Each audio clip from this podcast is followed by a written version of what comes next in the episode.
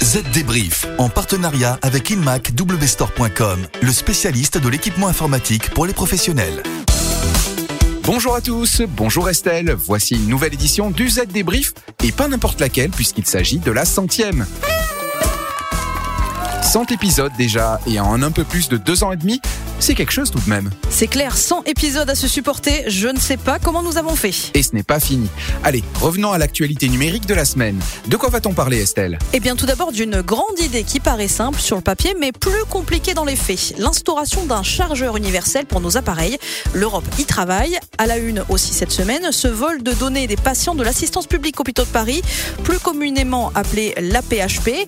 Les données de tests Covid réalisées sur 1,4 million de Français ont été dérobées et le moyen utilisé pour le faire laisse à penser que c'est une opération de grande ampleur. On va aussi parler de cloud computing et d'open source qui sont les deux compétences cruciales à acquérir pour les informaticiens dans les mois à venir. Notre chiffre clé de la semaine concernera lui les dépenses croissantes des clients pour les services d'abonnement en ligne.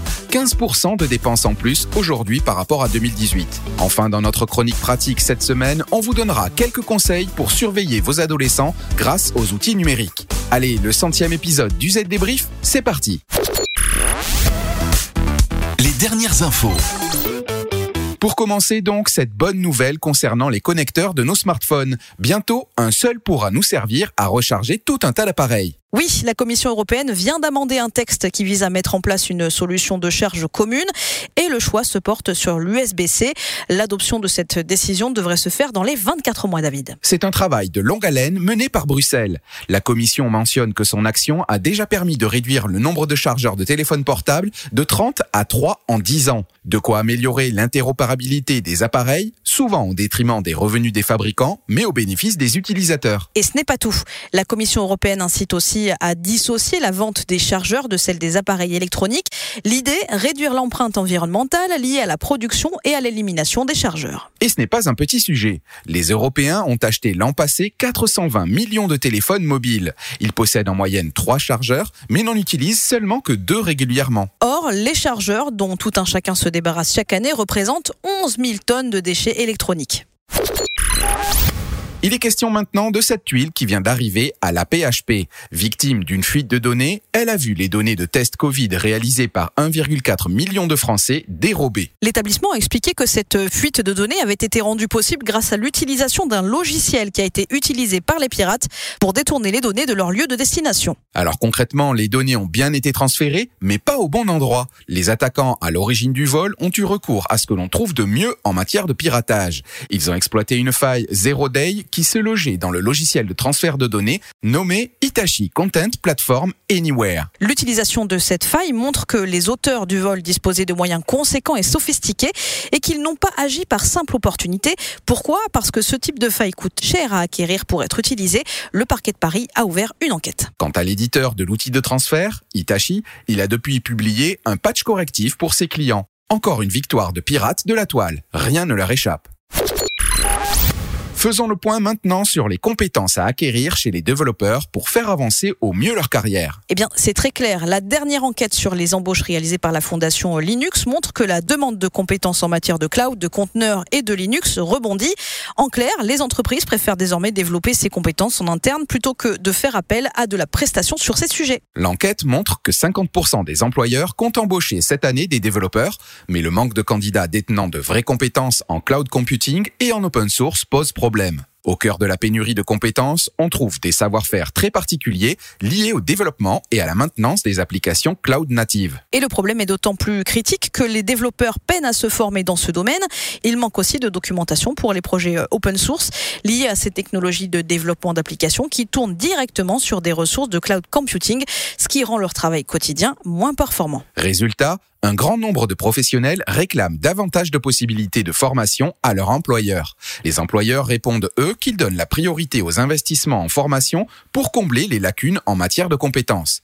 Mais cela suffira-t-il? Donc, pour résumer, dans l'ordre, les compétences demandées par les DSI sont tout d'abord les technologies cloud computing et de conteneurs, puis des compétences sur Linux, ensuite les technologies réseau et cybersécurité. Les compétences en intelligence artificielle et surtout en apprentissage machine sont aussi très appréciées. Enfin, les connaissances en matière de stockage, de edge computing et de technologie web complètent la liste. L'une de mes priorités en tant que DSI est d'assurer la sécurité des données de mon entreprise. Pour équiper mes collaborateurs, j'ai choisi une solution complète. Les PC professionnels Lenovo équipés de la plateforme de sécurité Lenovo ThinkShield. Avec ThinkShield, je n'ai plus besoin de m'inquiéter. Les appareils, les identités et les données de mon entreprise sont protégés. Découvrez la plateforme de sécurité Lenovo ThinkShield chez InMacW Store. Le chiffre marché. Et cette semaine, c'est 430 pour le montant en dollars payé en plus par an pour s'abonner à des services en ligne par Internet. En euros, cela fait un peu moins de 370 euros. Et cela représente une croissance de 15% en 4 ans seulement de ses revenus. Et c'est énorme, ça concerne les abonnements à des services SVOD comme Netflix ou encore de stockage en ligne comme Dropbox. On constate également une augmentation du nombre de personnes qui utilisent des services de téléchargement de livres audio comme Kindle et Audible ou encore de logiciels en mode SaaS comme la suite Adobe. Et il faut compter aussi, en plus des services plus personnels, aussi des applications de dating, songez à Tinder, ou encore des applications de fitness comme Fitbit. Les personnes interrogées avaient également un certain nombre d'abonnements plus classiques à des journaux ou à des magazines, ainsi qu'à des services de jeux, mais aussi des abonnements à des services de protection d'identité comme LifeLock et Identity Guard. Ce qui change de plus en plus, c'est donc que les utilisateurs de ces services payent de plus en plus pour avoir accès à ces services. Mais le plus étonnant, c'est qu'ils ne s'en rendent pas vraiment compte. Quand on leur a posé la question euh, d'une éventuelle augmentation de leur facture, 66% se sont trompés sur le montant, alors qu'il y a 4 ans, ils étaient 24% à ne pas viser juste. Ça peut toujours être utile. Et voici venu le moment de la dernière partie de notre podcast, la partie pratique. Et j'avoue que cette semaine, elle me déprime. Comment utiliser les nouvelles technologies pour surveiller nos enfants et nos adolescents? Mais enfin, ça va pas, non? On se calme, vous allez voir, ça n'est pas si méchant que ça. Prenons l'exemple de la caméra connectée que vous pilotez depuis votre smartphone. Elle vous permet de savoir ce qui se passe dans votre maison. C'est bien, c'est rassurant. Mais mieux vaut prévenir votre ado en amont de la démarche, bien sûr. Sinon, cela risque de sacrément saper sa confiance. Oui, mieux vaut faire en sorte que cette surveillance soit un moyen d'approuver sa liberté et non de la lui retirer. Par exemple, si vous recevez une notification lorsqu'il rentre tard la nuit, il est libéré de la responsabilité de vous le faire savoir par lui-même. Ce qui est important, c'est qu'avant toute chose, vous vous mettiez d'accord avec votre adolescent sur le moment où vous aurez recours à la surveillance. Parlez des aspects de sa vie quotidienne qui vous causent du stress, qu'il s'agisse de son comportement en ligne, de sa conduite ou de ses sorties tardives. Je m'étonne. Et puis il y a aussi euh, l'environnement de l'ado. Si ses amis ne sont pas surveillés par leurs parents de la même manière, cela peut créer des ennuis. Mieux vaut en discuter avec les autres parents et établir des normes communes en ce qui concerne par exemple les couvre-feux et l'utilisation d'Internet. En bref, si vous utilisez la technologie pour surveiller votre adolescent, ne le faites pas à la légère. Le risque sinon, c'est bien de casser les liens de confiance. Parlez-en avec lui et n'ayez pas de le faire, car selon une étude récente, une majorité d'adolescents sont en fait favorables à l'utilisation du contrôle parental par des moyens numériques. En clair, cela souligne le fait que la plupart des jeunes comprennent les préoccupations des parents. Et c'est sur ces belles paroles que le Z débrief se termine. On se retrouve dans une semaine. Pour ne rater aucun épisode, abonnez-vous sur Spotify, Deezer ou Apple Podcast et n'hésitez pas à nous écrire sur le site zdnet.fr ou à nous interpeller sur les réseaux sociaux. Et puis si vous aimez le Z débrief, parlez-en à vos amis et dites-le nous en laissant des petites étoiles ou un commentaire sur votre application préférée. À la semaine prochaine. Bye bye. Z Débrief, en partenariat avec InMacWstore.com, le spécialiste de l'équipement informatique pour les professionnels.